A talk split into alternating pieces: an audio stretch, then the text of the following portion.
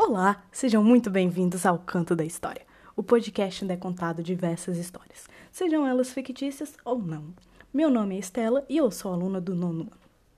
No episódio de hoje, a história lida será um conto, especificamente um conto fantástico, mas antes de começarmos a leitura, vamos falar um pouco sobre o que é o conto e suas características.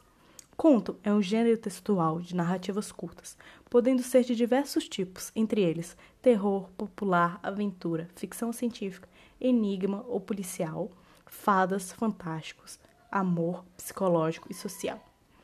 Mas vale sempre lembrar que os contos não possuem uma categoria exata de classificação, podendo se encaixar em mais de uma categoria ao mesmo tempo. O conto que será lido hoje é um conto fantástico, mas primeiro irei falar um pouco sobre essa categoria. Os contos fantásticos são textos com elementos da realidade e do irreal, sobrenatural. Por misturar elementos de diferentes realidades, pode ser que cause no leitor uma certa confusão, se aquele texto é de fato algo real ou apenas imaginário. O texto de hoje chama O Homem que Viu o Lagarto Comer Seu Filho. Primeiro vou começar lendo a introdução do texto pronto e a parte final, que eu e meu grupo completamos. O homem que viu o lagarto comer seu filho. Era uma noite de terça-feira. Eles viam televisão deitados na cama. Quase uma da manhã. Estava quente. Ele levantou-se para tomar água. A casa silenciosa. Moravam num bairro tranquilo. Não havia ruídos, poucos carros. Ao passar pelo quarto das crianças, resolveu entrar. Empurrou a porta e encontrou o bicho comendo o menino mais velho, de três anos e meio. Era semelhante a um lagarto, e na penumbra pareceu verde, Paralisado, não sabia se devia entrar e tentar assustar o animal para que ele largasse a criança ou se devia recuar e pedir auxílio. Ele não sabia a força do bicho, só adivinhava que devia ser monstruosamente forte, ao menos forte demais para ele. Franzino, funcionário e meio míope, ainda por cima. Mas como se tratava do seu filho, o homem não hesitou. Em um ataque repentino, ele pegou o abajur que estava ao seu lado e bateu com toda a sua força bem nas costas do bicho, que vomitou seu filho e saiu correndo. Quando o menino caiu inconsciente nos braços de seu pai, o homem saiu correndo em direção ao hospital. Mas quando abriu a porta de sua casa, se deparou com um monte desses monstros, que mais pareciam largatos assustadores.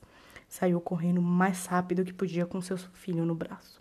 Quando olhou para o lado, percebeu que não havia mais escapatória.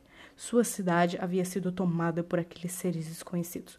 Sua única saída era sair de casa. Mas como? Ele não tinha carro e estava longe de casa, já que correu muito até o hospital. Ao perceber que estava no centro da cidade, estava ao lado do escritório em que trabalhava. Subiu o prédio, que não havia sido tomado ainda. Então seria seguro passar a noite. Fez barricadas e se preparou para dormir. Ao amanhecer, viu que o seu chefe tinha deixado as chaves do carro no escritório. Assim, pegou o carro e fugiu mais rápido do prédio e foi embora da cidade. No meio da estrada, o homem teve que abandonar o carro, porque ele acabou a gasolina. Ele já estava há quase oito horas andando pela rodovia principal da cidade vizinha. Ele já estava cansado. Percebeu que seu filho não resistiria mais sem um tratamento. Cansado, com o corpo pesado, sede com fome, resolveu desistir da sua jornada, já que não havia mais solução. Ele então encontrou um daqueles monstros horríveis e percebeu que não adiantava mais. Chamou a atenção daquele ser desconhecido e deu o corpo de seu filho e o seu próprio, assim desistindo, sendo morto por aquele ser. Bom, esse foi a história com o nosso final.